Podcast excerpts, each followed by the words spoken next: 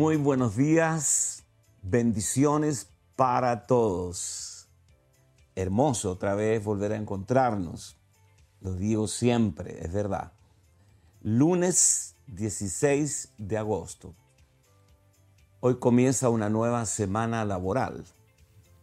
Aquí estamos, como se dice eh, en un lenguaje coloquial, al pie del cañón para compartir estas glorias del nuevo pacto y lo que hemos estado platicando, estas ya 10 clases eh, prácticamente eh, acerca de la gracia necesaria para cumplir el propósito.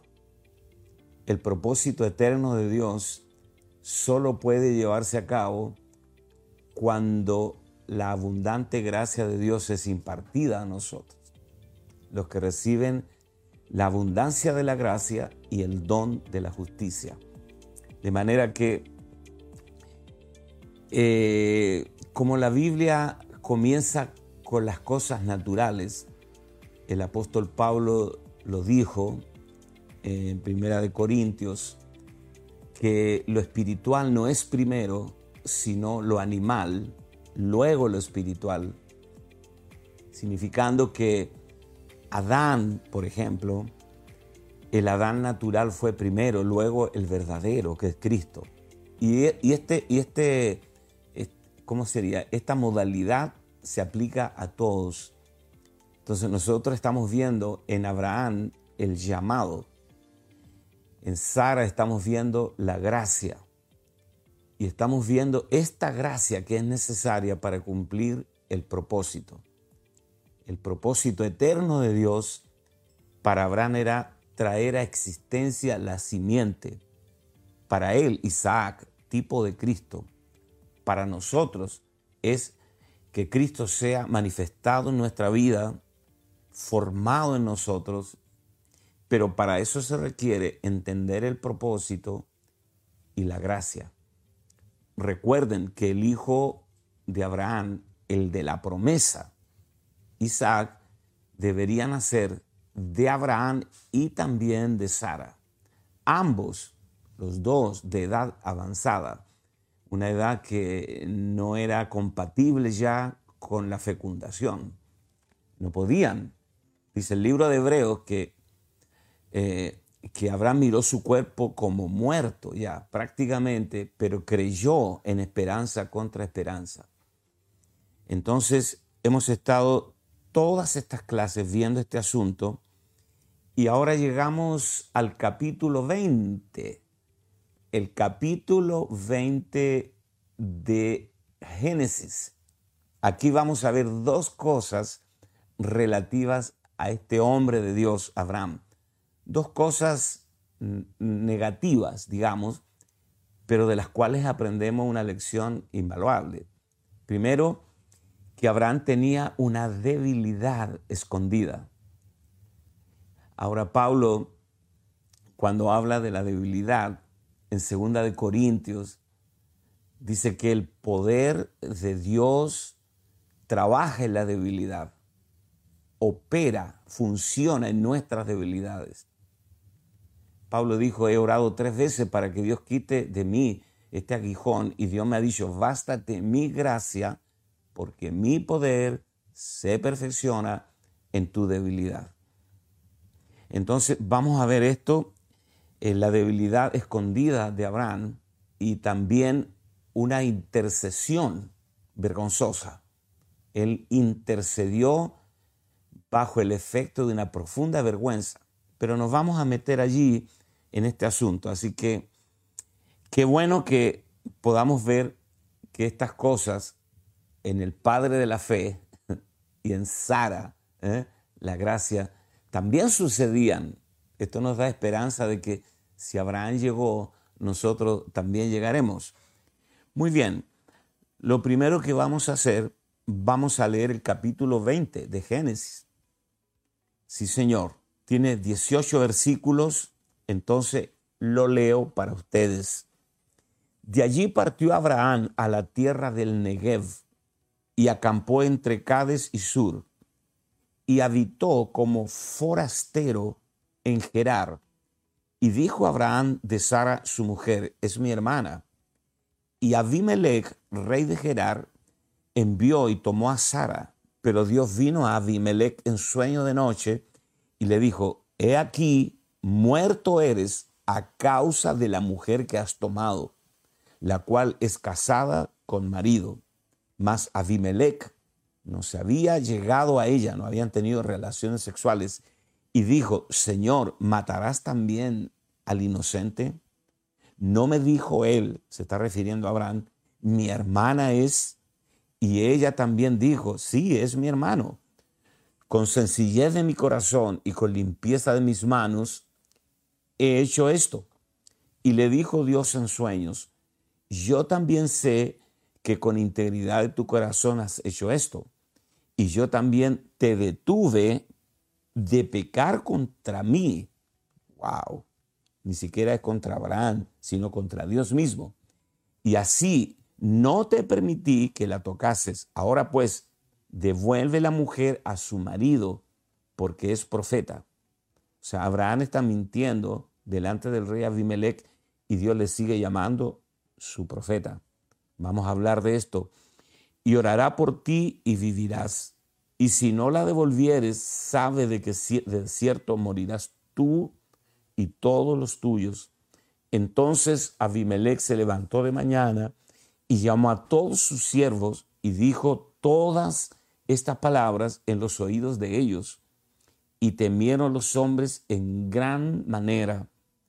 Después llamó a Abimelech a Abraham y le dijo, ¿qué nos has hecho? ¿En qué pequé yo contra ti que has traído sobre mí y sobre mi reino tan grande pecado? Lo que no debiste hacer has hecho conmigo. Dijo también Abimelech a Abraham, ¿qué pensabas para que hicieses esto? Y Abraham respondió, porque dije para mí, ciertamente no hay temor de Dios en este lugar, y me matarán por causa de mi mujer, o por causa de la hermosura exuberante de mi mujer. Y a la verdad también es mi hermana, hija de mi padre, mas no hija de mi madre, y la tomé por mujer. Cuando Dios me hizo salir errante de la casa de mi padre, yo dije, aquí está la debilidad escondida de Abraham. Tú sabes, el plan B que todos los hijos de Dios tenemos cuando nos falla la fe, cuando andamos fuera de la comunión con Dios, este era el plan de Abraham y esta era la debilidad escondida, porque había un acuerdo entre Sara y Abraham. Cuando Dios me hizo salir errante de la casa de mi padre, yo le dije, esta es la merced que tú harás conmigo. Esto es lo que yo te pido, esposa mía, que todos los lugares donde lleguemos digas de mí, mi hermano es entonces Abimelech tomó ovejas y vacas y siervos y siervas y se los dio a Abraham y le devolvió a Sara, su mujer, intacta. Y dijo a Abimelech, he aquí, mi tierra está delante de ti, habita donde bien te parezca. Y a Sara dijo, he aquí, he dado mil monedas de plata a tu hermano. Mira que él te es un velo para los ojos de todos los que están contigo y para con todos. Así fue vindicada. Entonces Abraham oró a Dios y Dios sanó a Abimelech y a su mujer y a sus siervas y tuvieron hijos, porque Jehová había cerrado completamente la matriz de la casa de Abimelech a causa de Sara, mujer de Abraham. Esto en realidad eh, nos desconcierta porque ¿cómo es posible cuando tú lees el capítulo 17, 18, que Abraham, un hombre de fe que rescató del cautiverio a su sobrino Lot y que tuvo una intercesión gloriosa con Dios, frente a Dios, una, una, intercesión realmente extraordinaria. un hombre que está circuncidado, ¿cómo, tú puedes creer que pueda caer en estos estados, en estas temporadas de fracaso y caer tan ruinmente sacrificando a su propia esposa? Esto a cuatro mil años de distancia nos cuesta mucho entenderlo, porque una cosa es mentir de hecho, Abraham está mintiendo. Pero otra cosa es sacrificar a su esposa. Tal vez todos los hombres que me escuchan han mentido alguna vez, pero nunca han sacrificado a su esposa. Bueno, Abraham lo hizo. Abraham en realidad aquí se está comportando como un marido ruin. Un marido, no sé qué nombre darle, ¿no? Pero es muy vergonzoso. Entonces, aquí en el capítulo 20, lo que vamos a ver ahora, a continuación, son dos aspectos negativos de Abraham. Una debilidad escondida y una intercesión muy vergonzosa porque tuvo que orar por un rey al que él le mintió. Un rey al que él expuso a la muerte, porque Dios vino para matar a Abimelech. Y Dios le sigue llamando profeta a Abraham. Y Abraham finalmente tuvo que orar por él. Y vamos a ver cómo la intercesión es poderosa, no por tu éxito personal, sino por la asignación a la que Dios te mandó a interceder. Cuando Dios te da una asignación para interceder, tú eres el único hombre de Dios en toda la tierra para orar por eso puntualmente, eso es lo que te hace a ti un intercesor exitoso. La asignación de tu intercesión divina y no tanto tu perfección o tu éxito personal. Esto, es poderoso lo que acabo de decir. Entonces, el, el capítulo 20 comienza diciendo que Abraham estaba morando en Hebrón pero luego descendió, se desplazó hacia el sur. Un clima más cálido, más agradable, el norte frío, el sur es un clima más agradable. Y no sabemos la razón de por qué él se movió de Hebrón. Hebrón, la palabra Hebrón significa comunión. Él estaba en la posición correcta, en la comunión con Dios, en el encinar de Mamre. En el capítulo 12, déjame regresar un poco atrás, en el capítulo 12, Abraham bajó a Egipto, pero tenía la excusa perfecta, porque hubo una gran hambre en la tierra, y Abraham bajó a Egipto para buscar comida. Repitió este patrón vergonzoso. También hizo pasar a Sara por su, por su, su hermana en realidad sí era hermana, era hermana por parte de padre, pero de distintas madres. En ese tiempo Dios permitía que los hombres se casaran con sus medias hermanas por causa de la multiplicación. Hoy no. Entonces, eh, eh, sí era su hermana, pero era su mujer primordialmente. Ese es el punto. Era su esposa pero por conveniencia, para librar el pellejo, para salir del paso, este era el plan que tenía, esta era la debilidad. Cuando lleguemos a algún lugar, Sarita, usted por favor diga que es mi hermana, porque usted es muy hermosa y si me ven los hombres me van a matar, entonces así arreglamos el paquete y todos quedamos bien. Pero Dios lo expuso. Entonces, Abraham se desplazó hacia el sur y no hay una razón. En el capítulo 12 bajó a Egipto por causa del hambre, pero aquí en el capítulo 20 Abraham sale, se desplaza del lugar de su asignación en Hebrón, la comunión con Dios, y se va hacia el sur. La Biblia no dice que hubo una razón. Es extraño que Abraham se haya movido de allí. Dios Dios estaba con él allí, estaba disfrutando un tiempo extraordinario y de pronto se levanta un día y dice, voy a ir al sur. Llamó a su mujer le dice, nos vamos de vacaciones. Arregla las cosas, levanta el campamento y nos vamos. Sin haber una razón de por medio, Abraham se movió del lugar de su asignación y se fue hacia el norte. El norte eh, tiene, que ver, eh, él viajó del norte hacia el sur, disculpen. Geográficamente, si tú te das el tiempo de ver el mapa bíblico, te das cuenta de que él se desplazó del norte hacia el sur.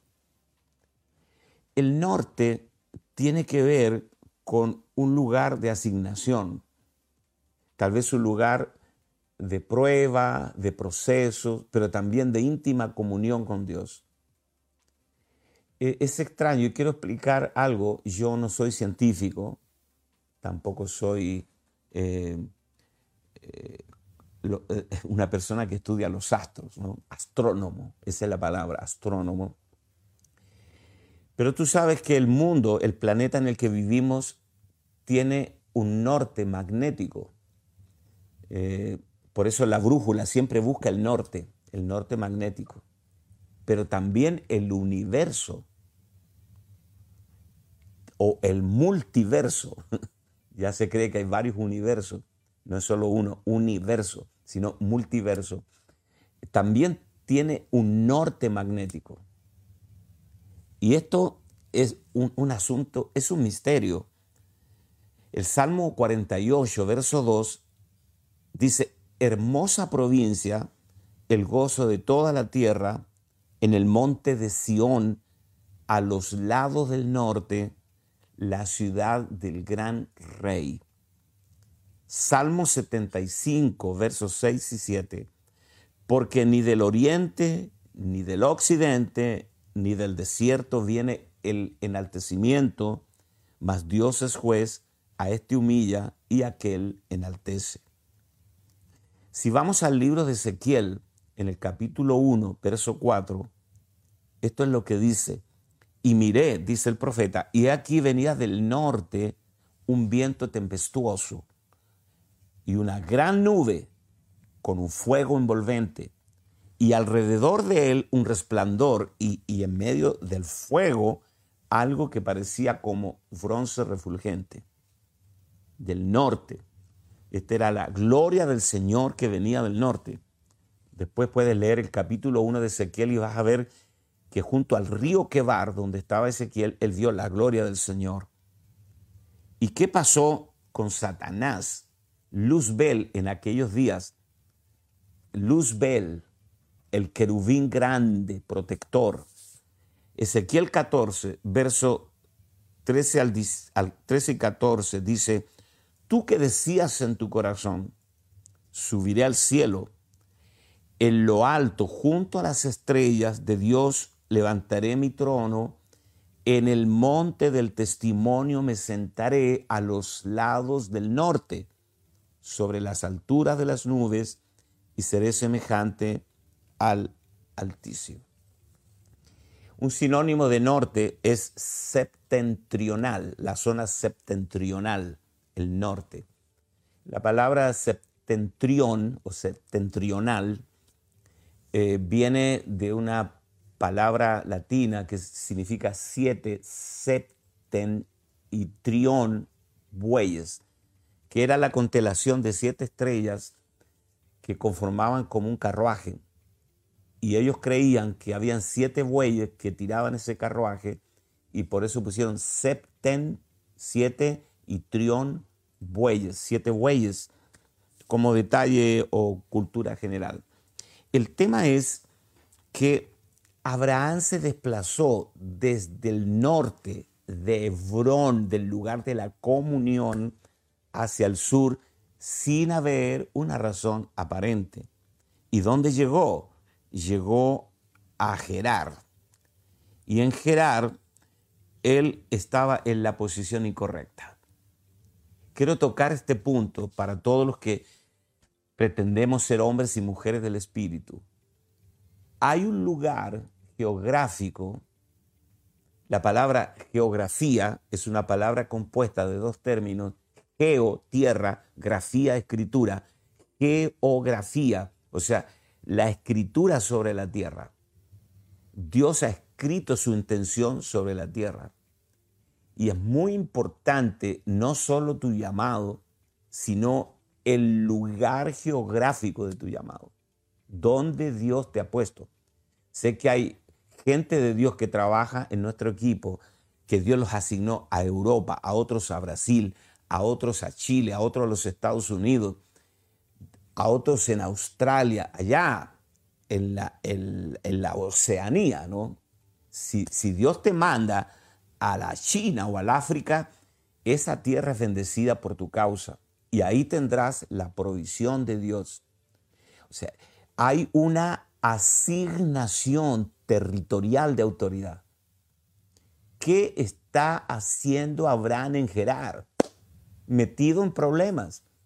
Tiene que mentir, tiene que ser avergonzado por el rey Abimelech. Mire, estando en Gerar, Abraham si tú le hubieras dicho a Abraham, ¿qué haces aquí en Gerar? Y yo sé que todos hemos vivido experiencias donde hemos creído que Dios nos llamó a cierto lugar y, nos vamos para allá siguiendo eh, el, viento del Euroclidón, el Euroclidón, que es la brisa que siguieron los marinos y Pablo les dijo, no zarpemos, léelo en el libro de los hechos, no zarpemos, porque porque va a haber tormenta. Pero nadie escuchó a Pablo. Dijeron, no, este es apóstol, este es un loco, no es marino. Y salieron y el barco se hundió. Entonces, ¿qué hacemos en el lugar donde estamos? En el, lugar, en el lugar equivocado. Abraham era la persona correcta en el lugar equivocado. Todos nosotros tenemos una asignación territorial de autoridad. Entonces, ¿qué hacía Abraham en Gerar? Era el hombre correcto en el lugar equivocado. Y Abraham se vio metido en enormes problemas. Eh, como dije en el capítulo 12, bueno, Abraham tenía la excusa perfecta, hay hambre, no hay comida, voy a, voy a comprar comida a Egipto. Igual falló su fe, o sea, él no creyó en Dios para su provisión. Todas estas cosas están en las escrituras para que tú veas que la gracia es necesaria para cumplir el propósito de Dios. Abraham había sido circuncidado, Abraham se le aparecía a Dios. Entonces tú dices, después de que un hombre intercede, que Dios se le aparece, que Dios le habla, es casi imposible que fracase. Pero aquí tenemos a Abraham rompiendo esta idea. Abraham tuvo experiencias profundas con Dios. Dios le visitó. Dos ángeles más el Señor, en total tres, vinieron a visitarlo a la puerta de su tienda. Le anunciaron el nacimiento de Isaac. Dios ya le cambió el nombre a Abraham, lo circuncidó, le cambió el nombre a Sara. Todas estas experiencias sublimes podrían hacerte creer que un hombre así ya no puede fallar, no puede fracasar, pero fracasó ruinmente. Lección para nosotros. No importa cuántas experiencias sublimes tengamos después de nuestros periodos de oración, periodos de ayuno, de consagración, después de una gran victoria histórica, podríamos decir, hay una alta posibilidad de que si no somos cuidadosos, meticulosos, si no, si no somos, eh, digamos, eh, objetivos en mantenernos en comunión con Dios, podemos caer tan bajo como Abraham. Una victoria resonante en tu vida no te asegura que tengas que pelear batallas de fe más adelante y también las puedas perder. Por eso dependemos vitalmente del Señor, como los pámpanos y la vid. Hace dos mil años Jesús lo dijo en Juan 15, sin mí nada podéis hacer. Un, llamado de advertencia entonces para todos aquellos que seguimos las pisadas de la fe que tuvo nuestro padre Abraham antes de ser circuncidado. No podemos, en definitiva, confiar en nuestro ego, en nuestro yo. Cada día deberíamos orar diciendo, Señor, no confío en mí. He fallado tantas veces que yo soy de dudosa reputación. Sé que no soy confiable. Solo dependo de ti. Y esa es una oración bastante sincera y a Dios le agrada. Entonces, nuestra protección nunca es nuestro yo, nuestro ego, sino su presencia. Él repitió el fracaso de mentir, ya lo dije. En Génesis 12, si regresas un poco atrás, el verso 11 al 13, dice, aconteció que cuando estaba por entrar en Egipto, dijo a Sarai su mujer, he aquí ahora conozco que eres de hermoso aspecto. Y cuando te vean los egipcios dirán, su mujer es, y me matarán. A mí y a ti te preservarán la vida. Qué, cosa terrible. O sea, Abraham siempre estaba cuidando su pellejo. ¿no? importa si otro hombre se acostaba con ella y hacía el amor. Eh, eh, eh, o sea, e, eso, a eso es terrible. No sé qué nombre ponerle, pero un hombre que, que prostituye prácticamente a su esposa. No puedo decir el nombre desde acá porque es muy grosero. Pero eso hizo el siervo de Dios. Ahora pues di que eres mi hermana para que me vaya bien por causa tuya. O sea, está lucrando con la belleza de su, de, su esposa. Y así viva mi alma por causa de ti. Entonces dije, una cosa es mentir y otra cosa es sacrificar a tu esposa. Ahora veamos el cuadro espiritual. Abraham es la fe, Sara es la gracia. Cada vez que la fe falla, la gracia es menoscabada. Ese es el ejercicio espiritual que deberíamos entender. Cada vez que la fe falla, Abraham es la fe, Sara es la gracia. Cada vez que la fe falla, la gracia es menoscabada y se prostituye. Yo tengo que reconocer que los primeros años en BMF, Visión Mundial para la Familia, la organización que Dios me permite presidir o apostolar, y comenzamos a ser impactados con el mensaje de la gracia, nos faltó un eslabón. Eh, nos, faltó el eslabón de la fe. Entonces entendimos mal la gracia como los romanos y hubieron también adulterios, hubieron divorcios, hubieron también embriaguez con vino y, y se entró en una vida relajada por no entender bien la gracia. La gracia nunca es licencia para pecar. Por eso te digo, cuando la fe falla, la gracia es prostituida, es menoscabada. Y cuando el mundo Abimelech o el rey de Egipto, en el capítulo 12, cuando el mundo quiere tocar la gracia, violarla, Dios le cae, porque Dios defiende su testimonio. El Dios de la gracia, la gracia es Cristo en nosotros. Entonces, esta debilidad escondida de Abraham fue expuesta. Vea, Génesis capítulo 20, verso 13. Mira lo que le dice Abraham Abimelech, el rey de Egipto. Y cuando Dios me hizo salir eh, errante de la casa de mi padre, estoy leyendo Génesis 20, 13, el capítulo que nos ocupa esta mañana. Y cuando Dios me hizo salir errante de la casa de mi padre, yo le dije a Sara, esta es la merced que tú harás conmigo. Este es el favor que tú me harás. En todos los lugares donde lleguemos, que digas, mi hermano es. Este es el plan de reserva de Abraham.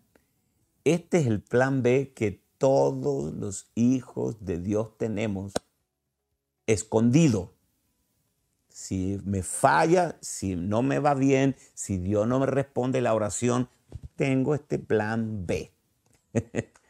Interesante. Sí, Señor. Por eso Abraham es un depósito, un recipiente de principios, no solo positivos, sino también negativos. Abraham nunca debió acostarse con Agar y engendrar a Ismael. Lo hizo. Nunca debió mentir con respecto a su esposa. Lo hizo. Entonces, ¿qué tenemos acá? Tenemos el plan B de todos los cristianos, lo que se llama la cartita debajo de la manga. ¿eh? Si no me va bien, voy a orar a Dios, voy a doblegarme bajo su voluntad, pero si no me va bien, ya tengo un plan B, ¿eh? un plan de reserva para solucionarlo. O sea, yo tampoco estoy dispuesto a esperar en Dios hasta el sufrimiento. No estoy dispuesto a esperar en Dios hasta que mi ego muera totalmente y solo dependa de Él. No me agrada. No me agrada que Dios me suba al altar de la espera y yo espere allí y que yo no sé cuándo Dios me va a responder. No, no, no, yo, o sea, yo soy santo, pero no para tanto. Entonces yo tengo mi plan B y yo también puedo usar esa estrategia. Abraham no era incondicional. Todos nosotros se supone que somos de la familia de la fe y vivimos por fe. Pablo dice en Romanos, el justo por la fe vivirá. Entonces, andamos por, andamos por fe, no por vista. Y eso debería ser siempre nuestro andar en Cristo. Señor, si tú no lo haces, yo no, no puedo producirlo. Esperaré en ti, dependeré de ti. Yo creeré en ti hasta ver la manifestación de tu gloria. Pero no, nosotros actuamos rápido. Entonces, no somos tan distintos a Abraham. Para Abraham, eh, sacrificar a Sara o menoscabarla eh, fue feo para nosotros. Nosotros fallar en la fe y menoscabar la gracia es exactamente lo mismo o peor solo que no lo vemos así. Pero cuando yo les hablé a ustedes de Agar, le hablé de operar, porque Abraham engendró a Ismael en Agar cuando él tenía fuerza. Cada vez que tú actúas en tu fuerza natural, tú te estás revolcando con la concubina, estás engendrando los Ismaeles. Eso es un adulterio espiritual. Y a Dios le desagradó Dios rechazó a Ismael y a Agar, echa a la sierva y a su hijo porque no heredará este. Y cuando nosotros hacemos cosas con nuestra fuerza natural, nosotros también tenemos que entender que Dios va a rechazar aquello, porque, sol, porque Dios recibe solo aquello que es producido por su Hijo en nosotros. Ahora, Dios lo preservó a Abraham a pesar de, la, de, todas las metidas de pata. Estaba en el lugar equivocado. Estaba mintiéndole al rey Abimelech. Estaba menoscabando a su mujer. Y a pesar de todo, Dios lo preserva. Preserva la vida de Abraham y preserva el testimonio. Siempre la gracia y la fe van unidas al testimonio. Cuando falla la fe, la gracia es menoscabada y el testimonio se pierde. Ahora, ¿con qué cara, dime tú, con qué cara Abraham oró por Abimelech? Si lo expuso a la muerte. O sea, Abraham delante de los hombres no tenía testimonio. Un tipo que sacrifica a su esposa, prácticamente la prostituye, un tipo que miente, que le falla la fe, y que todavía Dios le sigue llamando su profeta cuando Dios le apareció a Abimelech. Y aquí hay otro asunto importante. En el capítulo 16, 17 y 18 y el 19, Dios le aparece a Abraham. Nunca le apareció a Lot. Piensa un minuto. Dios nunca le apareció a Lot. A Lot le aparecieron los ángeles y los ángeles ni siquiera querían entrar a su casa. Así que en los capítulos anteriores Dios solo aparece a Abraham. Él es el hombre del testimonio. Él es el testigo y el, y el testimonio. Pero en el capítulo 20, cosa terrible, Dios no le aparece a Abraham, sino a Abimelech, el rey de Gerar, un rey impío. Esto es vergonzoso. Imagínate que tú estás actuando mal, estás en la posición incorrecta, tienes actitudes que ofenden a Dios y tu vecino, tu vecino que es un mundano, Dios le habla para que te amoneste a ti. Eh, o sea, he escuchado testimonios y, a veces eh, eh, que sería fuerte si, si tú eres pastor y me estás escuchando, que Dios use a alguien que no es creyente para que te diga, y usted que es pastor, ¿cómo hace eso? Es fuerte, ¿no? Escuché de un, de un testimonio que iban eh, en un auto y, algo pasó en, la calle y, el pastor se bajó y empezó a gritar a la gente y alguien lo conocía. Un mundano le dijo, y usted es pastor, usted no debería actuar así. Dice que fue terrible, anduvo mal meses. Por eso este capítulo 20 de Génesis incluye una debilidad escondida, este acuerdo que tenía Abraham con Sara, el plan B de mentir, de sí, sí es mi hermana. O sea, en realidad era su hermana, como dije, porque era hija del mismo padre, pero de distintas madres, pero era su mujer. Dejó de ser hermana para ser su mujer. Por eso Dios lo consideró una mentira fraudulenta. Pero además, Dios lo manda a Abraham a través de Abimelech.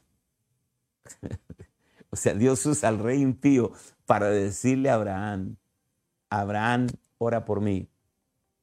Si, ponte tú en el caso, si a ti te descubrieron en un lugar que no es adecuado para un pastor. No sé, no se me ocurre en este momento. Un lugar no adecuado para un pastor. Y te encuentras allí y alguien te dice, eh, qué bueno que lo encontré, pastor, ore por mí. Y, lo de Abraham todavía es mucho peor, porque Abraham expuso a Abimelech a la muerte, la muerte de él y de toda su gente. Entonces, Primero, Dios vino a pesar de que Abraham estaba en la posición incorrecta, y esto es la gracia infinita de Dios. A pesar de que Abraham estaba en la posición incorrecta, Dios vino para rescatar a Sara. Él la protegió. Dios siempre va a proteger la gracia y el testimonio, a pesar de tus errores y tus horrores, siempre. Entonces Dios vino para proteger a Sara, sabemos que así sucedió. Eh, también vimos que Dios no se le apareció a Abraham, sino se le aparece a Abimelech. A Abimelech quedó sorprendido porque Dios le habló a Abimelech y le dijo, Dios Abraham le dijo, Dios le dijo, perdón, Dios le dijo a Abimelech, se le apareció en la noche. Si le pones un dedo encima a esta mujer, yo te mato. Porque esta es la mujer de Abraham, mi profeta. O sea, Dios sigue llamándole profeta a Abraham, aun cuando estaba en la posición incorrecta y estaba en una conducta incorrecta. Dios le sigue llamando profeta. Dice Pablo que los dones son irrevocables. Entonces, ¿qué hace Abraham? Abraham eh, Abraham es dirigido por Dios. vean este cuadro, por favor. Abraham es dirigido por Dios a través de Abimelech para que Abimelech ore por él. ¿Tú crees que fue un momento glorioso para interceder? En el caso de Abraham fue un momento terrible, terriblemente vergonzoso. Y aquí tenemos algo muy importante. El que tú seas un intercesor poderoso no tiene que ver mucho con tu éxito o con tu fracaso, sino con la asignación que Dios te dio. Es bueno y es hermoso y es fácil orar después de una victoria, pero orar después de un fracaso tan terrible es muy difícil. Yo creo que estoy tocando aquí una fibra muy importante de todos, de todos los que servimos a Dios. Cuando tenemos victoria, oramos, porque la victoria es como un fertilizante para que nosotros seamos intercesores. Pero cuando fracasamos, cuando pecamos, cuando fallamos, es muy difícil orar. Dígame sí o no. Cuando metimos la pata, es muy difícil orar después de eso. Abraham se vio obligado por Dios a orar por Abimelech. Es como que Dios le dijo a Abraham, no tienes escapatoria. Ya le dije a Abimelech que tú eres profeta. Tú eres la única persona en todo el planeta asignado por mí para orar por este hombre. No tiene que ver con tu metida de pata. Ya sé que mentiste ya sé que fallaste y que menoscabaste a tu hermosa Sara. No necesitas decírmelo. Y aquí hay un principio que tú tienes que entender.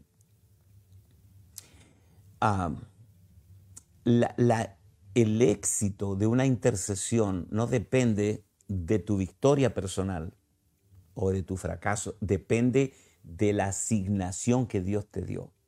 Si Dios te dice, ora por fulano, no, no comiences a preguntarte, ¿seré digno? ¿Lo habré hecho bien? ¿Estaré bien? Eh, eh, eso en el momento de la intercesión es secundario. Esto puede parecer una herejía, pero aquí hay un modus operandi de Dios, hay un patrón. O sea, la intercesión exitosa depende de la asignación que Dios te da. Cuando Dios te asigna a interceder por una ciudad, por un país, o por una persona o por algún equipo, alguna iglesia, tú eres como Dios. Tú adquieres la representatividad, la exclusividad de Dios. Tú eres la única persona en todo el planeta asignado para orar por tal circunstancia. Abraham era la única persona en todo el planeta asignado para orar por Abimelech. Ahora, ¿Cuál fue el problema de Abimelech y de su gente? Que Dios cerró la matriz de toda mujer, o sea, dejaron de multiplicarse. Esa fue el castigo o la maldición divina. Se cerraron todas las matrices. Las mujeres no quedaban embarazadas. Eso, te dice que tiene que haber pasado un buen tiempo de Abraham en Gerar. Ahora, Abraham tiene dos problemas para interceder por Abimelech. Esos son dos problemas que él tiene que vencer. Atento acá los intercesores. Número uno, ya mencioné, la tremenda vergüenza. Esta fue una intercesión, intercesión vergonzosa. Y número dos, recuerden, Abraham no tenía hijos. Sí, Señor. ¿Cómo tú puedes orar para que eh, Dios le dé hijos a otras personas cuando tú mismo no lo tienes? ¿Cómo puedo yo interceder por alguien para que Dios le dé lo que a mí todavía no me ha dado por años y yo se lo he rogado con lágrimas. Y he hecho pacto con Dios, los animales muertos, y todavía no tengo el hijo. Y ahora Dios me dice que ore por esta gente para que Dios abra la matriz y le dé hijos. Estos son básicamente los dos problemas que tenemos los intercesores. Muchas veces no nos sentimos las personas adecuadas para interceder por las debilidades, por muchas cosas y batallas internas. Y otra razón es que le estamos pidiendo a Dios que le dé a la gente cosas que todavía no nos da a nosotros. Para eso es necesario la muerte del ego, la muerte del yo. Seguimos las pisadas de la fe que tuvo nuestro padre Abraham antes de ser circuncidado. ¿Te vas dando cuenta a dónde estamos metidos acá? Pues cada capítulo de Génesis es una bolsa de semillas, son perlas que hay que escarbar y escudriñar allí para este, tener eh, la ganancia. Hay otra cosa importante acá. Los regalos que le hizo Abimelech a Abraham. Cuando el rey de Sodoma quiso darle a Abraham gran riqueza después de, de esta guerra de cinco reyes contra cuatro reyes, Abraham dijo, ni un cordón de tu zapato yo voy a tomar para que no diga yo enriquecí a Abraham. O sea, Abraham daba por hecho que Dios lo iba a enriquecer. Dijo, Dios me va a enriquecer, pero no con tu dinero. Importante. Pero en el capítulo 20, Abraham recibe regalos cuantiosos, esclavos, siervos y siervas, animales, ovejas, vacas. Esa era la riqueza en ese tiempo. Y tú lees el relato de Génesis 20 y no hay ninguna expresión de alegría de Abraham diciendo, wow, gracias Abimelech, te pasaste, un abrazo, venga. No, no, eh, lo recibe callado. O sea, pienso que para él hubiera sido mucho mejor no recibir ningún regalo, porque era una vergüenza. O sea, el rey Abimelech fue mucho más cristiano en su conducta que el propio Abraham lo expuso a la muerte, le mintió, casi lo mata y ahora lo despide y le dice, Abraham, toda la tierra nuestra es tuya, habita donde tú quieras. Y además lo llenó de regalos. Qué cosa terrible. Pablo dice en el libro de Romanos, si tu enemigo tuviere hambre, dale de comer. Si tuviere sed, dale de beber porque haciendo esto, ascuas de fuego amontonas sobre su cabeza. O sea, le quemas la cabeza, le quemas el coco, significa se pone rojo de vergüenza. ¿Ves? Se portó mal contigo, actuó de manera perversa y tú lo estás invitando a cenar y a beber un buen, un buen vino o un buen café. O sea, e, en vez de rechazarlo, e ignorarlo, todavía haces una fiesta en su honor. Y la persona que te agredió y se portó mal, seguramente se va a sentir terriblemente incómodo. Como decimos en Chile, va a decir, trágame tierra. Yo me porté mal y mira cómo me tratan. Qué cosa terrible. Este, recuerdo una, una historia cuando las dos Alemanias estaban divididas por el muro de Berlín los, que, los más jóvenes tal vez no se acuerdan de esa historia, pero pueden verlo en internet, el muro de Berlín que dividió Alemania en dos, la Alemania oriental y la occidental, la libre y la Alemania comunista. Entonces, un día, la, la, Alemania comunista llenó un camión de basura, un camión feo, viejo, lo llenó de basura, de mugre, y la tiró del otro lado del muro a la Alemania libre, así como un acto de agresión, de provocación. de la Alemania libre tomaron el camión, lo arreglaron, lo dejaron hermoso, lo renovaron y lo llenaron de comida, lo llenaron de medicamentos y lo enviaron al otro lado del muro, a la Alemania comunista, con un cartel que decía, cada uno da lo que tiene. Esa es una cachetada ¿eh? en pleno rostro a alguien. Cada uno da solo lo que tiene. Entonces, aquí vemos a Abimelech. Abimelech podía haber matado a Abraham. Abimelech podía haber dicho, bueno, sí, está bien. El tema mío con Dios tiene que ver con Sara, no con Abraham. Lo podía haber matado, pero no, lo llenó de regalos. Pero fue el peor momento de Abraham para recibir regalos. Los recibió con vergüenza, no dijo ni una sola palabra. Lea el, el capítulo 20, no dijo ni una sola palabra. Estaba sumamente avergonzado, incómodo. Eh, yo, yo, me imagino, estoy tratando de, de, imaginar la escena, Abraham poniendo la mano sobre la cabeza de eh, Abimelech en la posición de profeta, del profeta que mintió y que Abimelech le había dicho un minuto antes, no puedo creer que un profeta de Dios mienta tan ruinmente. Sin embargo, mintió, pero todavía el oficio profético sigue operando en Abraham. Esto tenemos que reverlo otra vez a la luz del Nuevo Testamento. Y ora por Abimelech, y Abimelech es sanado, y toda su gente y sus mujeres comienzan a tener hijos. Y Abimelech le empieza a traer regalos, empieza a ordenar a sus siervos, tráiganle esto, tráiganle esto. Lo llenó de regalos y lo despidió.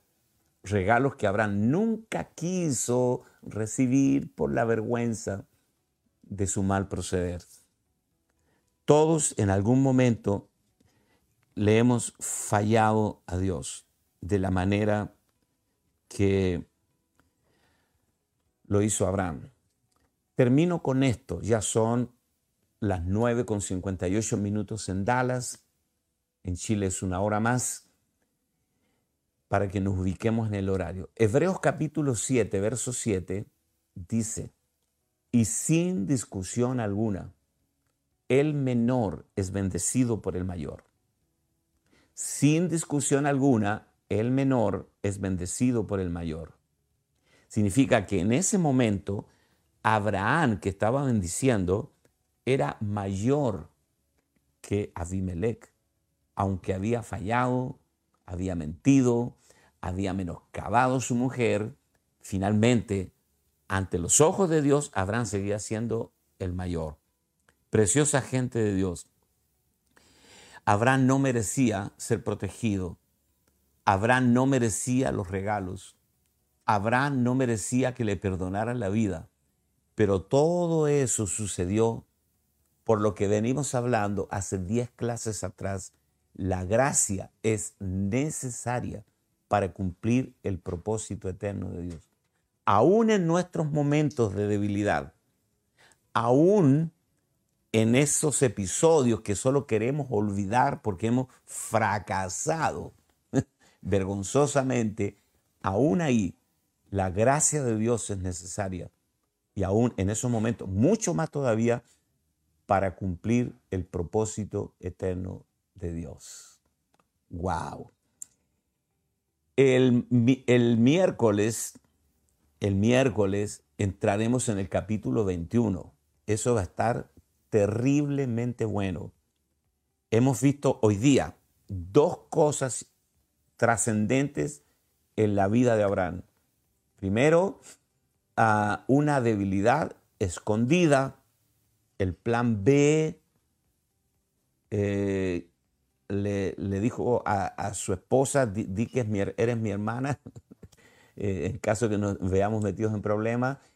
Eh, primero, la debilidad escondida y segundo, la intercesión vergonzosa a favor de Abimelech. Que la gracia del, Señor nos acompañe este día, que podamos crecer en, en el favor de Dios. Amén. Muy bien, nos vemos el miércoles, Dios mediante, que lo pasen súper bien y tengan un día maravilloso. Les amo. Bendiciones.